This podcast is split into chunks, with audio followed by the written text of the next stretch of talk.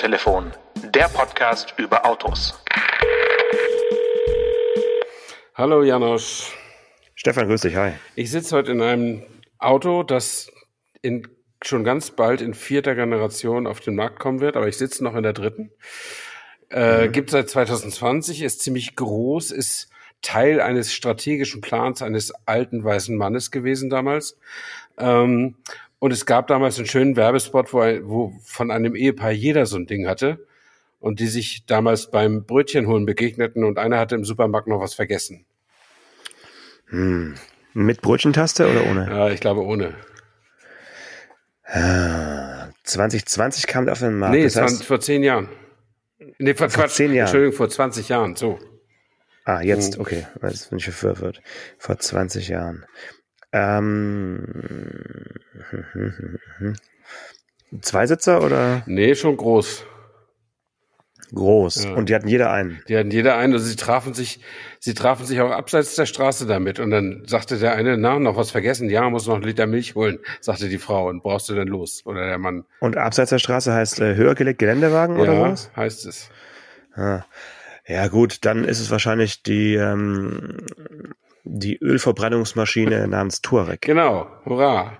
Du hast ja unsere Soundeffekte, aber ich würde Beifall einspielen, wenn ich sie hätte. Äh, ja, ist der VW Touareg. Tja. Ich bekam heute die Einladung mir schon mal mhm. das Vorabmaterial zurück äh, runterzuladen für nächste Woche. Wurde einem aufgedrängt heute. Genau. Ja. Mhm. Und dann können wir ja nächste Woche mal lesen, ob das äh, sich lohnt, über den vierten Touareg zu sprechen. Und dann können wir heute vielleicht schon ankündigen, dass wir nächste Woche ein schönes Thema haben. Aber ich mochte, ich habe sofort äh, zurückgedacht an die Zeiten, als der erste Touareg auf den Markt kam. Äh, das war ja diese Premium-Offensive oder Teil dieser Premium-Offensive von Piech damals. Also Phaeton und Touareg waren ziemlich gleichzeitig entschieden worden. Touareg ist sofort eingeschlagen als großer SUV und äh, Phaeton dann nicht, auch nicht ganz so. Und Touareg aber eben also SUV war, ging immer schon, also ging auch vor 20 Jahren einigermaßen gut, aber das ist ja, wollen wir mal ehrlich sein, das ist ja quasi ein SUV auf Mercedes-Niveau, also was Großes, ne? was Großes, äh, Vornehmes, Luxuriöses. Und äh, Pirch hatte ja die Idee, äh, die Marke Volkswagen Pkw einfach ein bisschen höher zu positionieren, um auch bessere Preise zu erzielen, äh, um sie nur ganz knapp unter Audi und Mercedes und BMW zu halten und so weiter. Und das hat sich dann ja manifestiert auch im Golf 4. Das war ja eine extreme äh, Qualitätsoffensive und ähm, und irgendwann hat sich ja VW dann auch marktanteilmäßig deutlich von Opel gelöst. Die waren ja so vorher immer so im Zweikampf und das ist ja seitdem Geschichte. Und äh, da passt der Touareg als Idee schon ganz gut rein und ich bin gespannt, äh, wie er jetzt noch reinpasst. Also ich habe überhaupt keine Vorstellung, mhm. wird der jetzt elektrisch kommen, wird der noch mit einem schönen Diesel kommen? Äh, ich bin da noch gar nicht so vorinformiert. Weißt du da irgendwas? Also nicht ins Detail gehend, aber so wie ich jetzt mal, wenn ich jetzt aufs Jahr schaue, 2023, dann äh, wird er auf jeden Fall noch nicht rein elektrisch sein. Sonst würde er auch nicht so heißen wahrscheinlich. Ne? Ja, könnte schon ähm, sein. Das, davon können wir mal ausgehen. Und wenn man mal überlegt, wie oft sieht man denn die dritte Generation des Touareg rumfahren? Mh, mm, irgendwie nicht mehr so oft, ne? Also zumindest hierzulande nicht. Ja. Also es ist so, ist so aus dieser Zeit, als dann auch Cayenne, so der, der, der, das große Porsche SUV dann da mhm. damals auch dann kurz danach kam. Ja, die, die wurden dann irgendwie so recht schnell von den Tiguanen und Markanen äh, so bisschen ja, ja, pulverisiert, was die Zulassungszahlen angeht dass, in, in, Deutschland. Dass die Mittelklasse in Deutschland natürlich ein bisschen besser läuft als die Oberklasse, stückzahlmäßig, das ist ja klar. Ähm, mhm. Aber ich war auch überrascht, ich habe eben noch mal kurz gegoogelt, der Touareg hat in Deutschland seit 2002 nicht mal 200.000 Stück verkauft.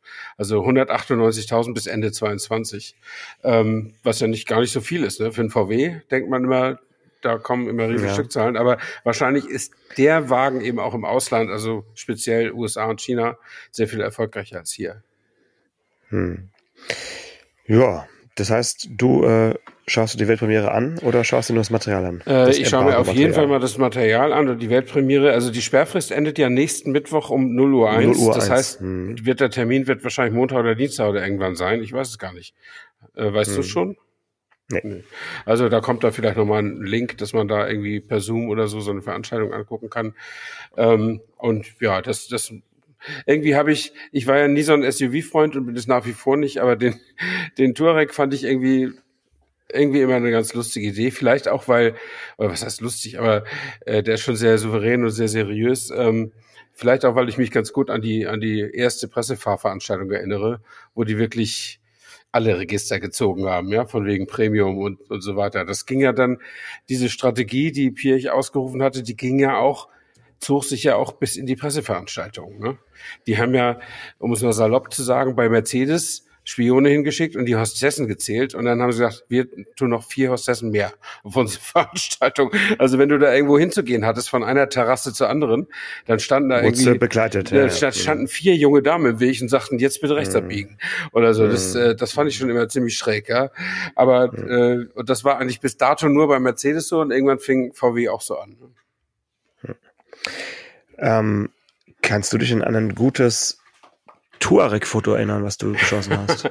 nee, also äh, damals, äh, das weiß ich, da habe ich, das habe ich nicht gemacht. Ich war damals noch, noch nicht so regelmäßig mit der Kamera unterwegs äh, bei Autoveranstaltungen. Und das war ja auch eine mit Geländefahren, da wäre die Zeit, glaube ich, auch gar nicht gewesen. Aber im Gelände ist natürlich immer ist ganz Action. ist ganz gut. Da kannst du gut Autos fotografieren, wenn du a Zeit hast, b weißt was du tust und Gummistiefel mit hast. Äh, dann dann ja. Aber es ist schwierig mit dem, äh, im, im richtigen Gelände. Und ich weiß, dass wir damals äh, so auf so einem richtigen Prüfgelände irgendwo in Spanien waren. Ähm, das ist schwer. Auf manchen Passagen lässt sich nicht so einfach stehen bleiben, um das Auto zu fotografieren oder um den Fotografen mal eben rauszulassen. Also da haben wir, glaube ich, gut daran getan, da keine eigenen Experimente zu machen. Äh, aber ich habe natürlich schon Offroad auch Autos fotografiert und das macht äh, viel Spaß. Und wenn man die richtige Position hat, ist es auch ich will nicht sagen relativ leicht, aber die fahren ja nicht so schnell. Ja. Das ist doch ein ganz gutes äh, Startsignal für die heutige Folge, die jetzt nach dem Rätsel so richtig losgeht. Ich frage nämlich äh, heute den Stefan eine einzige Frage und möchte ganz, ganz viele Antworten. und zwar, Stefan, wie fotografiert man eigentlich Autos? Äh, seriös und gut. Ähm, und um das etwas auszuführen, man man muss unterscheiden zwischen einem guten Autofoto und Carporn. Also wenn du einfach willst, dass du, dass dich dein BMW immer anguckst, immer anguckt, dass du ihn vielleicht auch auf dein Kopfkissen drucken lässt oder sowas, dann stell dich einfach hin mit deiner Kamera äh, mach ein Foto und wo nichts anderes mehr drauf ist außer der, der Doppelniere von dem BMW und dann lass das Bild ausdrucken und freu dich dran. Das ist Carporn. Ähm, ich finde, dass man ein bisschen mehr Aufwand treiben muss, wenn man ein gutes Autofoto haben will, weil ich sehe äh, die Aufgabe wie beim Porträt, weil das Auto ja auch ein Gesicht hat.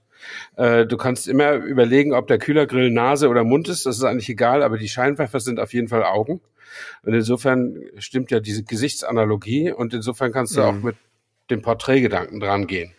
Und wenn du einen Menschen porträtierst, dann kannst du natürlich äh, mit Licht und Schatten spielen. Das geht bei Autos auch. Ähm, aber vor allen Dingen kannst du mit Gesichtsausdrücken spielen. Das geht beim Auto nicht. Ähm, deswegen brauchst du Kontext. Also du brauchst, du musst das Auto irgendwo hinstellen, äh, wo es entweder besonders gut passt oder besonders gut überhaupt nicht passt. Also dass du irgendwas mhm. hast, eine besondere Harmonie oder einen besonderen Bruch in, in der ganzen Szenerie. Und äh, das ist also deine erste Aufgabe, die Stelle, die Stelle zu finden. Und die zweite ist, die Stelle auch so zu nutzen, wie es dir vorher vorgeschwebt ist. Weil wenn du ein Auto erstmal hingestellt hast, kannst du eben nicht sagen, ah, mach mal noch einen halben Meter weiter nach links. Brauchst du erstmal wieder jemanden zum Rangieren. Äh, das macht die Sache so ein bisschen schwierig, vor allen Dingen, wenn du alleine ja. unterwegs bist. Aber äh, das ist so, das wäre erstmal so mein erster Rat. Überlegt, wer, wer, sich, wer sich sein eigenes Auto gerne fotografieren will, weil er einfach ein tolles hat, einen tollen Oldtimer oder einfach total verliebt ist in seinen Passat-Variant in Mangan Grau Metallic oder, oder was auch immer, dann sucht ihr eine Stelle, wo das toll aussieht, dieses Auto, ja. Das, äh, also Lage, Lage, Lage. Lage, Lage, und Lage, äh, der, ja. der Beruf äh, des Location Scouts ist auf jeden Fall nicht zu äh, unterschätzen. Ja, das ist zumindest auffällig. Ich habe neulich tatsächlich letzte Woche eine, äh, eine Heilpraktikerin fotografiert, also Business-Porträts. Und mhm. da kam der Auftrag von der Webdesignerin, da war, waren die Farben vorgegeben und Lebensfreude und dann sollte es gerne in einem Rapsfeld sein. Ähm, und äh, ja, da habe ich erstmal Sonntag anderthalb Stunden drei Rapsfelder ausgekundschaftet hier in der Gegend. Ähm, und so ähnlich würde man es eben. Mit dem Lastenrad hoffe ich mal. Ja. nee, das war zu weit weg. Ich musste tatsächlich das Auto mhm. nehmen. Ähm, und solchen Aufwand muss man tatsächlich auch treiben, wenn man, wenn man ein Auto fotografiert. Und äh, ich habe im letzten Jahr, ein Freund von mir hat sich so einen Ford Mustang gekauft, so, so einen alten, äh, in Racing Green und äh, Cabrio und so. Und ich kannte eine ganz, ganz heimelige Allee, die gar nicht so viele Leute kennen. Und mhm. da dachte ich, da stellst ihn mal rein oder lässt ihn langsam fahren, Licht an, äh, schön mit Teleobjektiv, schön zusammengezogen, alles schön unscharf im Hintergrund und so weiter. Aber, also es ist auch gelungen, so ist es nicht, ne? aber äh, du weißt erst, ob eine Straße wirklich wenig befahren ist, wenn du mal versucht hast, da ein Auto zu fotografieren. Mhm. Denn wenn, weiß, ja. wenn nur einmal die Minute ein Auto am Horizont erscheint, also irgendwie so ein Corsa Diesel, der dir den ganzen Ford Mustang zerstört, ja, ähm, dann, dann ist das ja nicht viel. Also wenn nur einmal die Minute ein Auto kommt, dann fragt man sich, warum hat das äh, Bundesland die, die, die Millionen dafür die, die Straße, Straße ausgegeben. Ja. Aber ja. wenn du ein Auto fotografieren willst, ein anderes, und dann nervt das total, wenn ihr in der Frequenz von einer Minute kommen. Ne? Ähm, und am Ende hat es geklappt, aber ich muss sagen, dass ich tatsächlich das beste Foto, was nachher auch groß in A2 ausgedruckt wurde und was, was jetzt als Bildschirmschoner auf, auf des Kunden oder auf, auf dem Laptop von meinem Freund läuft, äh, da musste ich am Ende tatsächlich so einen Golf aus dem unscharfen Hintergrund rausretuschieren. Ne? Retuschieren. Mhm. Ähm, aber das ist äh, in der Tat, also äh, Autofotografieren ist langwierig, wenn es gut werden soll, weil man eben, man muss ja auch auf die Sicherheit so ein bisschen achten. Ne? Also kann da nicht sich überall einfach schräg auf die Straße stellen und hoffen, dass da nichts passiert. Äh, das muss natürlich auch irgendwie irgendwie so sein, dass das safe ist, denn äh, das ist ja so, ein, so wertvoll ein tolles Foto ist, aber die eigene Gesundheit sollte man dafür nicht riskieren. Ähm, okay. Und äh, dann kann das schon mal ein bisschen nerven. Und umso höher ist einzuschätzen die Leistung der Kollegen, die im Auftrag der Autoindustrie unterwegs sind bei diesen äh, Fahrveranstaltungen. Treffen wir in der Regel auf, je nachdem, was das für eine Firma ist, aber trifft man in der Regel auf eins, zwei, drei oder sogar vier Fotografen, die dann sagen, hey, kann ich für dich ein Foto machen? Zahlt BMW oder zahlt VW und du kriegst es dann für deine Berichterstattung. Und die müssen ja dann auch A, wissen, was sie tun und vor allen Dingen, wo sie es tun. Ne? Mhm. Das ist mhm. schon äh, klar, die wir sind auch ein paar Tage eher da und können da ein bisschen rumscouten und haben da auch noch On-Location-Fotos für die Pressemappe gemacht. Insofern kriegen die da schon ein bisschen Gefühl für die Gegend. Ähm, aber trotzdem ist das äh, eine größere Herausforderung, finde ich, als, als ein Menschen. Der einzige Vorteil ist, dass ein Auto äh, keine schlechte Laune haben kann und nicht so rumwackelt. Und nicht Beispiel. so zickt. genau. Aber äh, du hast gesagt, äh, Kontext ist also äh, das A und O. Mhm. Ähm, aber wenn wir jetzt mal noch, noch einen Schritt zurückgehen, ich finde ja immer interessant, wie unterschiedlich Autos aussehen, je nachdem, aus welcher Höhe man sie fotografiert. Ja, absolut. Ähm, weil du hast ja gemeint, man soll sich jetzt nicht quer auf die Straße legen.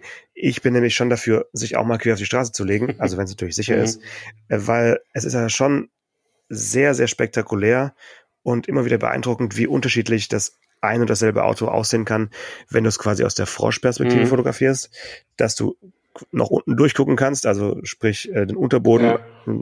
dahinter geht die Sonne auf oder unter, mhm. äh, oder eben auch mal so weit hoch fährst, muss ja jetzt keine Drohne sein, äh, dass du so, eine, so ein aufsichtiges Bild hast und eben, oder halt sozusagen die, die perfekte Höhe, die entweder sein kann auf Höhe der ähm, Scheinwerfer mhm. oder halt ein bisschen höher. Ähm, wie siehst du es da? Also was ist deine Lieblings, äh, dein Lieblingswinkel jetzt, äh, mhm. was, was, was die Höhe angeht? Ja, ich hatte da äh, sogar mal online auf Facebook oder so eine kleine Debatte mit jemandem. Ähm, ich war zu auch, Recht, zu Recht. ich war auch der Meinung, äh, weil ich ja auch der Meinung bin, das ist eine Porträtaufgabe, also Augenhöhe. Äh, das ist mal mein Standard. Also ich lege mich nicht auf die Straße, aber ich hock mich hin, so dass ich auf Höhe da, dass die Kamera auf Höhe der Scheinwerfer ist. Und dann, dann hat mal jemand äh, mit mir diskutiert, der sagte, ja, aber das ist doch völlig unnatürlich. Der Mensch geht doch nicht hockend durchs Leben, sondern er sieht eben, wenn man 1,80 ist oder 1,70, sieht man eben so ein Auto immer na natürlicherweise schräg von oben. Ähm, das stimmt zwar, ähm, aber wer sagt denn, dass die Perspektive des Fotografen äh, entscheidend ist.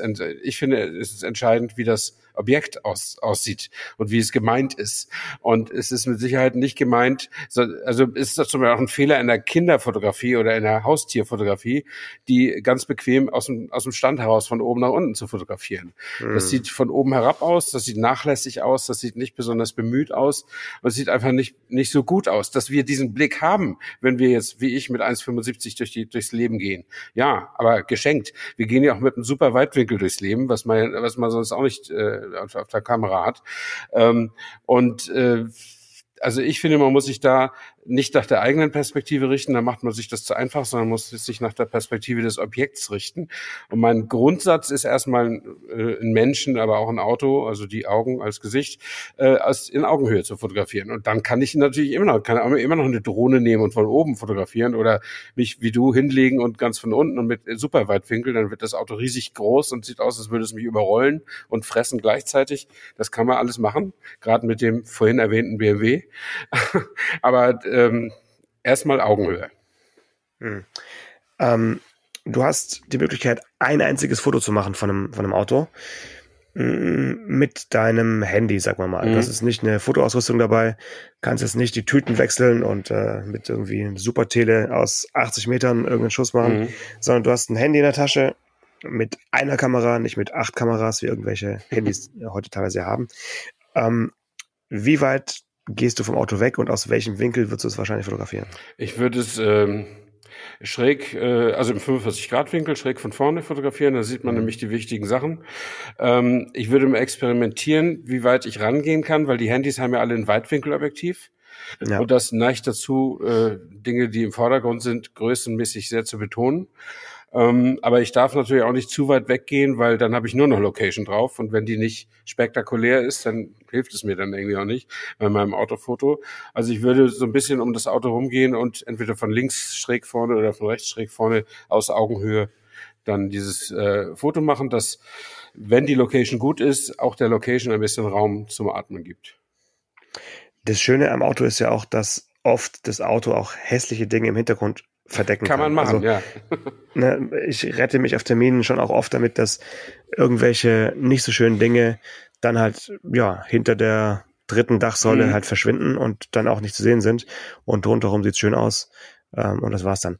Also ich würde auch sagen, so als, als Orientierung, mh, hm, wenn man den von einem weiter entfernten Scheinwerfer noch so ein bisschen sieht, dann hat man irgendwie den richtigen Winkel äh, ne, mit, mit, mit, mit, so einer Dreiviertel ähm, irgendwie erreicht, dann hat man den einen Scheinwerfer komplett, natürlich den, den Kühlergrill ganz und den äußeren Scheinwerfer sieht man noch so ein bisschen, hat man schön die Flanke und hat so einen ganz guten Eindruck vom Auto. Das denke ich mal so mhm. die am häufigsten fotografierte ja. ähm, Ansicht von, ja. von Autos. Die jetzt aber einmal umgedreht und quasi das Heck genau in diesem Winkel zu fotografieren, mhm. finde ich auch oft bei, oder bei vielen Autos sehr spannend, weil es einfach ungewohnt ist und ähm, weil tatsächlich einige Autos, gerade so Coupés und sowas, aus dieser schräg von hinten Perspektive auch ziemlich äh, ziemlich gut aussehen. Mhm. Klar, also die schräg von hinten Perspektive ist vor allen Dingen natürlich ein Muss, äh, wenn dein Publikum autoaffin ist. Aber wenn du wirklich nur dieses eine hast und dann, dann kannst du eigentlich nur schräg von vorne fotografieren, weil das Gesicht ist halt immer noch wichtiger als der Rücken. So, finde ich. Ja. Aber ja. Äh, prinzipiell hast du natürlich recht, klar. Also ich finde, ich liebe es zum Beispiel auch Autos im Profil zu fotografieren. Also gerade gerade ähm, äh, Autos, die halt von dem Standardschema ein bisschen abweichen, also wie Sportwagen oder so, und dann noch irgendwas zu finden, was dieses Profil dann noch so äh, so unterstreicht, das finde ich schon sehr sehr klasse. Auch da treffen Vorteil und Nachteil einer der Autogestaltung aufeinander. A, das ist immer stabil und es ist perfekt, ganz anders als ein Mensch. B, es kann sich niemals ändern, ganz anders als ein Mensch. Also man, man muss da mit diesem, mit dieser Form einmal dann irgendwie, irgendwie dealen sozusagen und damit klarkommen. Aber äh, das macht schon viel Spaß und wenn man sieht, was die großen Autofotografen, also so, so ein René Staud oder so, was die mit Autos dann auch noch im Studio anstellen, ja, ähm, das finde ich spektakulär muss ich wirklich sagen. Aber das, mhm. davon habe ich mich aber verabschiedet. Also ich bin zu spät angefangen, als Fotograf noch äh, loszuziehen, ähm, mit 52 Jahren, um genau zu sein. Äh, und dann habe ich gesagt, ein paar Dinge machst du jetzt nicht mehr in deinem Leben. Und dazu gehört äh, riesig, also Studio, wo du unter vier Assistenten nicht arbeiten kannst. Also das, hm, das will nee. ich einfach nicht machen. Und ich finde tatsächlich auch, das Auto ist eben ein äh, Objekt, was ich draußen äh, sehr, sehr gut fotografieren ja, lässt. Klar, also ja. im Tageslicht hm. oder auch im, ja. meinetwegen mit bisschen Hilfsmittel, bisschen Kunstlicht, bisschen Blitzen kann man ja schon.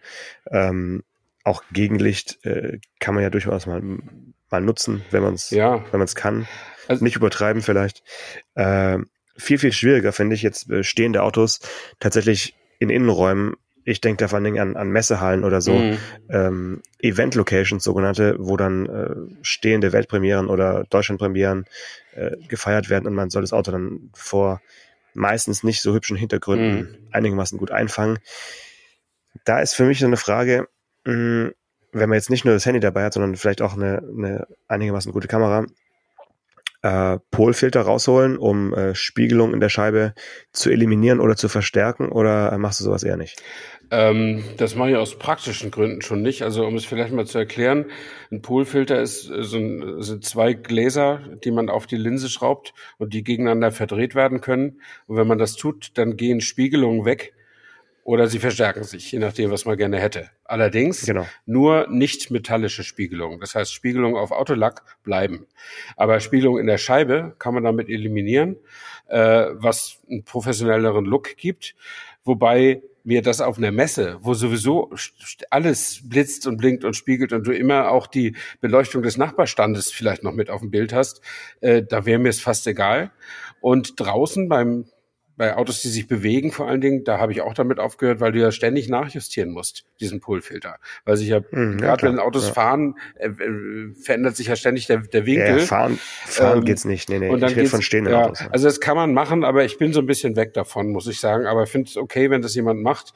Aber man darf auch nicht zu viel davon erwarten, weil wie gesagt, die Spiegelung im Lack äh, bleibt äh, erhalten, es sei denn, man baut mal Autos aus Holz. Ähm, ja. Äh, aber ansonsten muss ich sagen, also ich mache auf Messen, ne? Ich versuche da eben auch kein Carporn zu machen, sondern äh, aus der Not eine Tugend zu machen. Reportage. Und ja, Reportage, Reportage. und das Ganze, wenn da irgendwie 28 andere Fotografen um dieses Auto rumkämpfen, dann fotografiere ich halt das Auto mit den Fotografen oder so. Und einer meiner Lieblingsschüsse ist, äh, da war ich mal in der Startaufstellung von Le Mans bei dem 24-Stunden-Rennen und mhm. da habe ich diesen einen von diesen Porsche, äh, der ist knallrot auch noch lackiert gewesen. Ähm, der ist quasi in einem Meer von Menschen. Also da äh, das Privileg, in die Startaufstellung zu kommen, hatten nicht nur die Teams und ein paar Journalisten und Fotografen, das hatte halb Frankreich gefühlt. Es war wirklich, als wenn da Moses das Meer teilte sozusagen. So, die schoben da die Techniker, die Mechaniker, die Autos durch die Mengen und äh, mussten ganz vorsichtig vorgehen. Und mhm. da habe ich wirklich großartiges Foto von diesem roten Auto mitten in dieser Menge in der Startaufstellung.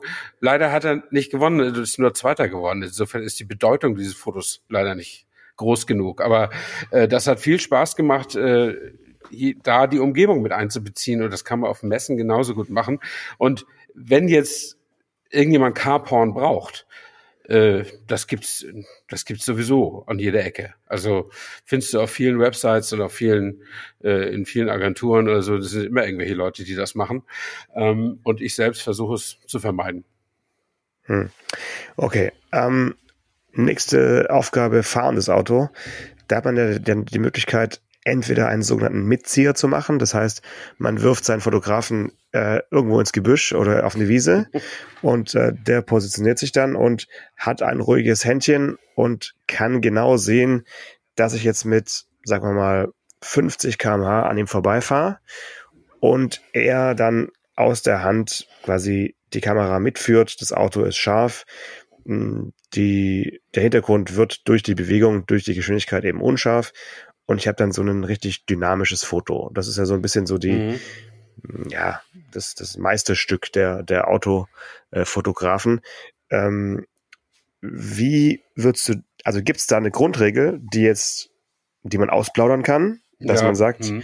äh, gut, schmeißt euer Handy weg, holt euch erstmal eine Kamera, wo ihr die Belichtungszeit manuell einstellen könnt und dann äh, fotografiert ihr mit einem, weiß ich nicht, mit äh, halber Verschlusszeit auf die, auf die Geschwindigkeit des Autos oder wie weit muss ich denn weg, wegstehen? Also was gibt es da irgendwelche Regelungen oder äh, Grundregeln, die, die du hier verraten kannst? Ja, ich möchte noch einen Tipp geben für, äh, für stehende Autos äh, oder zwei kurze, die jeder ganz schnell beherzigen kann und, und seine Fotos extrem verbessert damit. Erstens, Räder gerade lassen. Vorderräder gerade lassen. Und wenn man sich schon einschlagen will, dann von der Kamera weg einschlagen. Also wenn man das, das Halbprofil. Auf, wenn man Felge zeigen will. Ja, wenn man, äh, äh, wenn man, wenn das Auto so fotografiert, dass man die linke Seite sieht, die Fahrerseite, dann dreht man bitte das Rad nach rechts, damit man einem nicht das, das Reifenprofil anguckt, wenn man das nach links äh, dreht. Es sei denn, man macht halt äh, Werbefotos für Reifen. Ja, dann ist es Tire Porn. das, genau. Das genau. wollen wir aber lieber nicht. Aber Grundregel gilt lieber Felgendesign in, in Fokus als äh, Reifenprofil. Genau. Das kann man sich gut merken. Das zweite ist, äh, Auto muss sauber sein, und zwar Pico. Ähm, richtig, richtig sauber. Ich hatte sich, so viele Debatten, gerade als die, als die, die Vorläufer der Influencer, als die noch Blogger hießen. Äh, als die anfingen und am Wegesrand ihre, ihre Fotos machten, dann machten sie sie halt nach sechs Stunden Fahrt oder nach einem halben Tag Fahrt und da waren natürlich überall die Kotflügel verschmutzt und äh, von, von dem Dreck, der von den Reifen hochspritzt. Ähm, und dann habe ich gesagt, sieht doch nicht aus. Und dann haben sie gesagt, doch, das ist authentisch. Ja, okay. So, so viel Authentizität möchte ich nicht auf meinen Fotos haben. Also ich sehe zu, dass die Autos sauber sind. Ähm, ja, finde ich, kommt, da muss ich einen. Außer ein, ein Geländewagen, der, ja, Geländewagen, der im Einsatz ist, der darf schmutzig sein. Aber ja, ein, ein, eine Mercedes S-Klasse darf nicht schmutzig sein. Auf, die darf sowieso nicht schmutzig sein, aber beim Fotografieren die, sowieso nicht. Genau. Schon mal gar nicht. Ja. Und das dritte ist, jetzt hast du mich ein bisschen rausgebracht. Ach so, Location äh, geht fast alles. Was gar nicht geht, sind Gotteshäuser und Kneipen. Das habe ich damals bei der Bildzeitung gelernt, meine, meine ersten Autojournalisten. Sagen, das, das klingt nach so einem ja, Springer. Mein, mein Chef hat gesagt, nicht vor Kirchen und nicht vor nicht da, wo Alkohol ausgeschenkt wird. Und äh, das habe ich beherzigt und das finde ich auch heute noch richtig. Ähm, ja, aber vor, vor dem Hard Rock Café würdest du auch irgendein Auto fotografieren? Nee, würde ich niemals machen. Also äh, echt nicht. Ich würde niemals Auto irgendwo fotografieren, wo es Schnaps gibt. Äh, das das finde ich einfach falsch. Ähm, aber gut, das ist ja vielleicht eine persönliche persönliche Sache. Äh, zu dem zu den äh, Bildern in Bewegung. Das äh, in der Tat ist es so, wenn das Auto des Wegs kommt, äh, kann man es schaffen, äh, wenn man selbst neben der Straße steht, die quasi die Kamera so mit dem Auto mitzuziehen und dann lässt man einfach den Serienbildmodus äh, sprechen und hofft das Beste. Ähm, und die Kunst ist, dass man die Kamera mit exakt derselben Geschwindigkeit zieht, wie das Auto ist. Äh, das kann man natürlich nicht messen, man sieht es aber im Sucher. Ne? Wenn das Auto, äh, wenn du das Heck abschneidest, während du das Auto verfolgst, dann bist du zu schnell mit der Kamera. Und wenn das Auto dir nach links aus dem Sucher rausfährt oder nach rechts, dann bist du zu langsam. Für, äh, da muss man sich also ein bisschen anpassen. Man braucht einen geduldigen Mitfahrer, also der das Auto für einen hin und her fährt. Ähm, und äh, man hat aber große Vorteile, wenn man sowas macht, im Gegensatz zu Autorennen. Weil beim Autorennen kann man sich ja mit dem Fahrer nicht verabreden, wie schnell der an welcher Stelle fahren soll. Der fährt ja immer so schnell, wie er kann. Ähm, und mit dem normalen zivilen Mitfahrer kann man sagen, okay, du fährst jetzt hier drei, vier Mal diese Strecke hin und her und immer schön mit 60 äh, ja. oder 50 oder so. Und ist egal was. Also muss natürlich im legalen Bereich sein und nicht, und nicht unbedingt auf einer gut ausgebauten Bundesstraße, wo alle 120 fahren, äh, dann mit 40 da rumeiern. Das ist dann auch wieder gefährlich. Also eine abgelegene Stelle, wenn man dann eine findet und dann irgendwie so 50, 60, 70, 80. Und der Trick ist dann, man stellt die Kamera dann so ein, dass sie halt mit dem Kehrwert fotografiert. Also bei 50 eine 50. Sekunde, bei 80 eine 80. Sekunde. Das, damit ist man dann erstmal so einigermaßen safe. Der Ausschuss ist gewaltig, gerade am Anfang.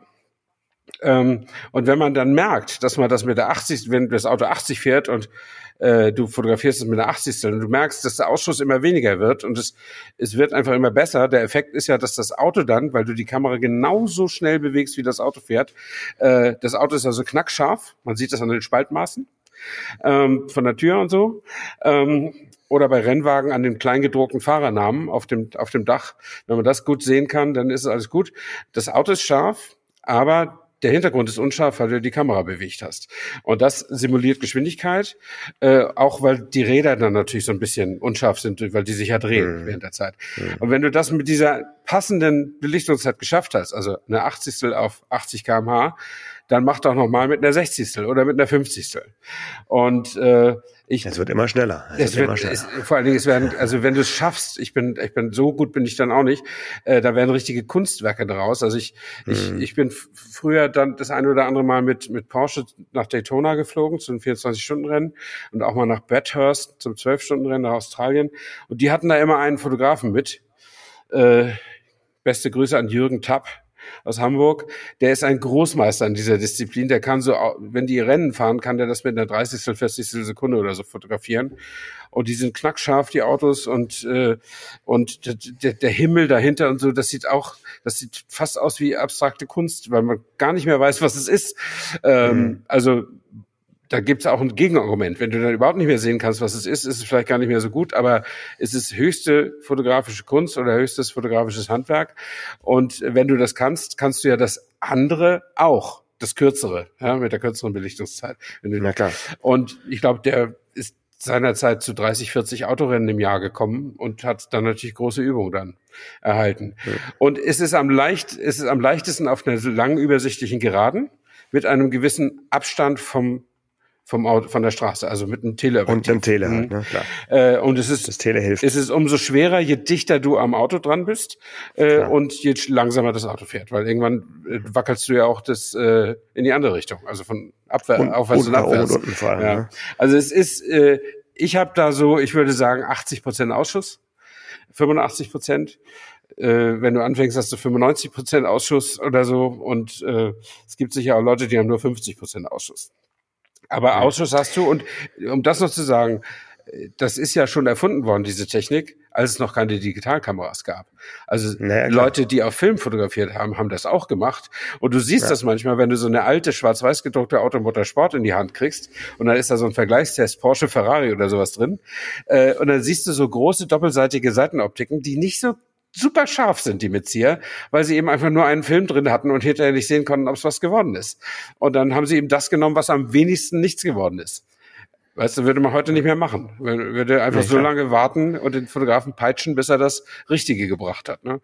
Aber weil auch die Serienbildfunktion war damals halt noch nicht äh, so nicht schnell so wie heute. Super schnell. Wenn es überhaupt eine gab, dann waren das vielleicht eben, ein eben. Bild pro Sekunde oder, oder so. Ja? Ja, ja. Gut. Ähm, die andere Möglichkeit, ein Auto schnell aussehen zu lassen, ist natürlich äh, das sogenannte Car-to-Car. Das heißt, Fotograf sitzt in einem voraus- oder hinterherfahrenden Fahrzeug und die beiden Fahrzeuge haben, äh, Fahrzeuge haben die identische Geschwindigkeit. Und dadurch hast du den gleichen Effekt wie bei der Mitzieher, dass eben das mhm. Auto perfekt knackscharf wird und ja, die Straße anfängt zu fliegen und mhm. die Bäume und, und, und äh, die Umgebung. Ähm, das ist natürlich ein bisschen aufwendiger, weil man braucht mindestens eine dritte Person, ja. nämlich die, die das äh, Auto des Fotografen fährt. Und man braucht natürlich auch ein bisschen ähm, ja, ein geeignetes Auto, hm. was man gut rausfotografieren ein kann. Transporter oder ein Kombi. Hm. Am besten ein Transporter mit äh, separat zu öffnender ähm, Heckscheibe. Dann äh, kann man nämlich ganz entspannt auf der Rückbank sitzen oder kauern und kann einfach äh, wirklich fast schon angeschnallt rausfotografieren. Ich habe da auch schon andere Dinge erlebt, sagen wir es mal vorsichtig äh, egal mit welchem Auto. Also ich glaube, ich kenne keinen Kofferraum, in dem nicht schon ein Fotograf mhm. oder ein Kameramann saß. Aber das ist ja nicht zum, äh, zum Nachnamen, äh, zu, zum, zum Nachahmen nee. äh, gedacht. Also am besten natürlich, ja, aus einer äh, separat zu öffnenden Heckscheibe mhm. und dann kann man da ganz schöne Sachen zaubern. Ja. Also es, äh, es funktioniert natürlich am besten auf abgesperrter Strecke, auf privatem Grund. Dann kann man auch das mit dem Kofferraum machen. Ähm, dann kommt man nämlich auch wieder auf Augenhöhe mit dem hinterherfahrenden Auto. Aber wenn man es halt auf einer öffentlichen Straße machen will, ist es, bleibt es immer illegal, weil du dich abschnallen musst als, als Fotograf. Du kannst sonst nicht aus der Seitenscheibe gucken ähm, und da fotografieren. Äh, aber es muss nicht illegal sein für die Fahrer. Der eine fährt halt, wenn es eine vierspurige Straße ist, der eine fährt rechts, der andere fährt links und dann so ein bisschen versetzt gegeneinander. Äh, das kann man alles machen. Äh, man muss nur den beteiligten Fahrern, die also am Steuer sitzen, unbedingt einschärfen, egal was der Fotograf von Ihnen möchte. Der Fotograf guckt da nach hinten raus und ruft dann seinem Fahrer zu, bitte mehr links, bitte mehr rechts oder so. Und der muss das natürlich ignorieren, wenn da irgendwo Gefahr im Verzug ist. Darauf muss man sich verlassen können. Ähm, und deswegen sind, sind erfahrene Autofotografen immer so ein bisschen kitzlig, wenn ihnen jemand irgendwelche Fahrer zuteilt, die das vielleicht noch nie gemacht haben. Ähm, und man möchte ja auch wieder heil nach Hause kommen. Ja. ja. Hast du da Erfahrung, äh, Kofferraumerfahrung, ja, Stefan? Ja. Kann ich. Ah, okay. Ich, ich habe es auch zum Beispiel mit meinem Berlingo gemacht. Äh, da mhm. kann man sehr gut bäuchlings hinten drin liegen. Und da habe ich äh, die vorletztes Jahr und zwei Jahre davor, da habe ich in, in Oschersleben Motorradtrainings fotografiert und habe das so als Sonderbonus-Foto äh, äh, angeboten. Und einer von dem Team hat dann meinen Berlingo da um die äh, Strecke gefahren und die gejagt, nee, gejagt, gefahren. Ja. Die, das ist ja das Witzige, wenn du da, da tastet man sich eben auch mit einer 50. Sekunde und Tempo 50 ran und geht runter bis auf eine 30. und Tempo 30, 40 oder sowas, ja. Und dann kannst du also alles, was du so siehst in Automotorsport, also wenn die wirklich aus, aus Augenhöhe, also tief aus dem Kofferraum raus, kommt dann irgend so ein Porsche ganz dicht und der, der Asphalt verwischt so schön. Die fahren da nicht 200, die fahren da 40 oder 50. Das ist das höchste der Gefühle und sieht aber schnell aus. Das ist, das ist ja das Entscheidende. Und das kann man, wie gesagt, auf, auf, äh, auf Kofferraumhöhe oder auf Augenhöhe sieht es am besten aus, aber wenn du es im Straßenverkehr machst, äh, lässt du das lieber bleiben. Ich weiß es nicht, ob wir ein paar von deinen Fotos als äh, Beispielbilder äh, zeigen können äh, auf Social Media. Das kann aber ich erinnere mich, ich erinnere mich an eins äh, von so einer Sportwagentour, über die wir auch, auch mal gesprochen haben. Mhm. Da hast, bist du doch in einem Capri oder einem Roadster ja, vorne weggefahren ja. und hast quasi im Blindflug mehr oder weniger Rückhand nach hinten raus fotografiert. Nee, das hat der, das hat der Tourguide gemacht. Das macht Ach, er immer. Du nicht. Ach so. Und ich habe dann, so. ich habe aber ein Foto von ihm. Ich hab, bin hinter ihm gefahren und wurde gefahren und habe also so ein so ein Car-to-Car von von von hinten so gemacht und da sieht man ihn schön in Bewegung durch die Kurve fahren und man sieht, wenn man genau hinguckt, sieht man eben, hat er die seine eigene Kamera so rechts neben der rechten Kopfstütze so festgehakt und äh, mhm. fotografiert so äh, Autofokus und hofft auf Glück. Und es, es geht. Ja. Also er macht es dann allerdings nicht mit einer langen Belichtungszeit, weil das klappt dann nicht. Das sind dann quasi äh, Schnappschüsse, wo die Autos eher so ein bisschen statisch aussehen. Man ahnt mehr, dass sie, man sieht nicht, dass sie fahren, man ahnt, dass sie fahren, weil eben viele hinter ihm sind. Die müssen ja irgendwie fahren. Ja. Aber das ist, die Leute freuen sich da total dran. Er gibt da immer ein Fotobuch äh, hinten hinterdrein und da finden die Leute toll, weil so sieht man sein eigenes Auto selten im Konvoi mit anderen Spaß haben in den Seealpen oder so. Ja? Ähm, hast du eine Erinnerung an irgendwie so eine extremste Location, wo du mal äh, irgendwo im in der Steppe stehen musstest und warten musstest, bis das Auto vorbeifährt, was du fotografieren solltest? Oder Weil ich so lange warten musste? Nicht? Ja. Also, wo ich. So irgendwo ausgeworfen und dann äh, kam und kam und kam das Auto nicht wieder. Nee, das, äh, doch, doch, das kann ich sagen. Ich hatte mal, äh, ich hatte mal die Möglichkeit, den damals neuen Range Rover in, in der Gegend von New York zu fotografieren. Ähm, und ich hatte von Land Rover einen Fahrer mitbekommen, äh, der für mich Zeit hatte. Und dann haben wir äh, erst so draußen da in den, wie heißt das da, in den Hamptons, wo die reichen Leute ihre Ferienhäuser ja, haben. Ja, da sind ja. wir halt immer urbaner geworden und urbaner geworden. Und dann habe ich irgendwann gesagt, jetzt, wir müssen mal zum, äh, wie heißt denn dieser große Platz, wo alle hingehen, diese, wo die ganzen Leuchtreklamen sind. Times, Times Square, Square genau. Wir müssen mhm. zum Times Square.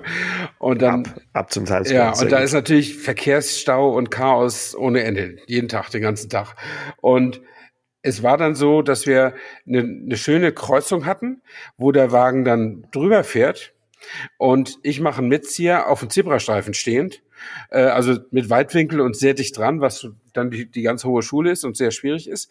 Äh, und dann ist aber schön der Times Square zwar verwischt, aber doch erkennbar wegen der ganzen Leuchtreklamen. Mhm. Mhm. So, und das musste ich sechsmal machen, bis es dann saß. Äh, das Problem war, bis der durch das Verkehrschaos sich zurückgekämpft hatte auf die äh, Startposition, ist jedes Mal eine Viertelstunde vergangen. Also wir haben anderthalb Stunden gearbeitet an diesem Boah, einen schlecht. Foto. Ja. Ähm, aber es hat sich gelohnt, es ist wirklich schön geworden. Ähm, und äh, ja, ansonsten, äh, ich habe auch mal, da hatte ich eine neue Kamera, das weiß ich noch, die konnte mehr Bilder pro Sekunde machen.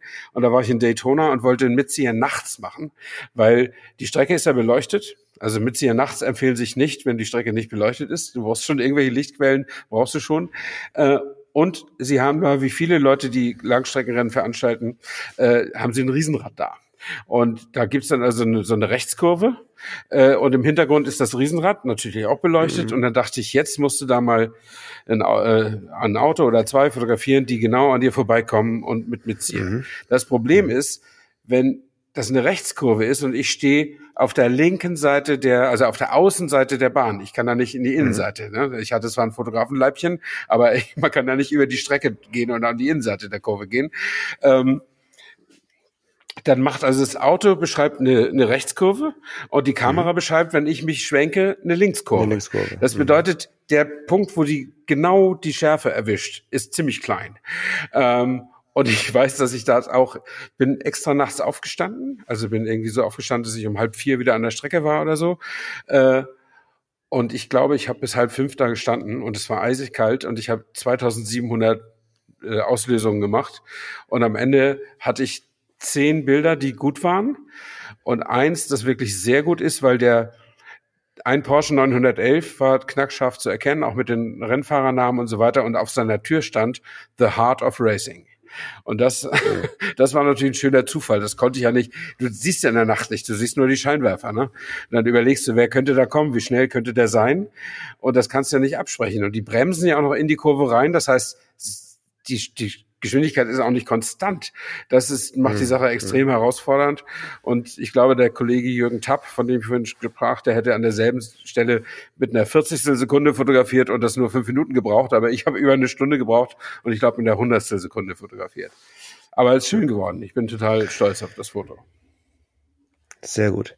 Also ich bin eigentlich dafür, dass du die äh, Folge jetzt nochmal anhörst und nochmal äh, dir ein paar Notizen machst, welche Bilder, die du quasi besprochen hast in den letzten 40 Minuten, äh, wir mal zeigen können. Ja? Also war da sehr einiges dabei gewesen, was ich jetzt auf jeden Fall auch äh, sehen will. Ja. Das wäre natürlich ein, ein super Service. Und ähm, ja, ich hoffe, es hat ein bisschen Spaß gemacht, hat vielleicht ein bisschen angeregt, äh, die nächsten äh, Bilder für mobile.de oder Autoscout24 oder wo auch immer ihr eure Autos verkauft, äh, auf Augenhöhe zu machen. Und vielleicht können wir in einer der nächsten 226 äh, Folgen ja nochmal über die Disziplin Menschen und Autos oder Autos und Menschen äh, sprechen. Alles klar. In diesem Sinne, mach's gut, schöne Woche. Bis dann. Ciao, ciao. Ciao. Autotelefon, der Podcast über Autos mit Stefan Anker und Paul Janosch Ersing.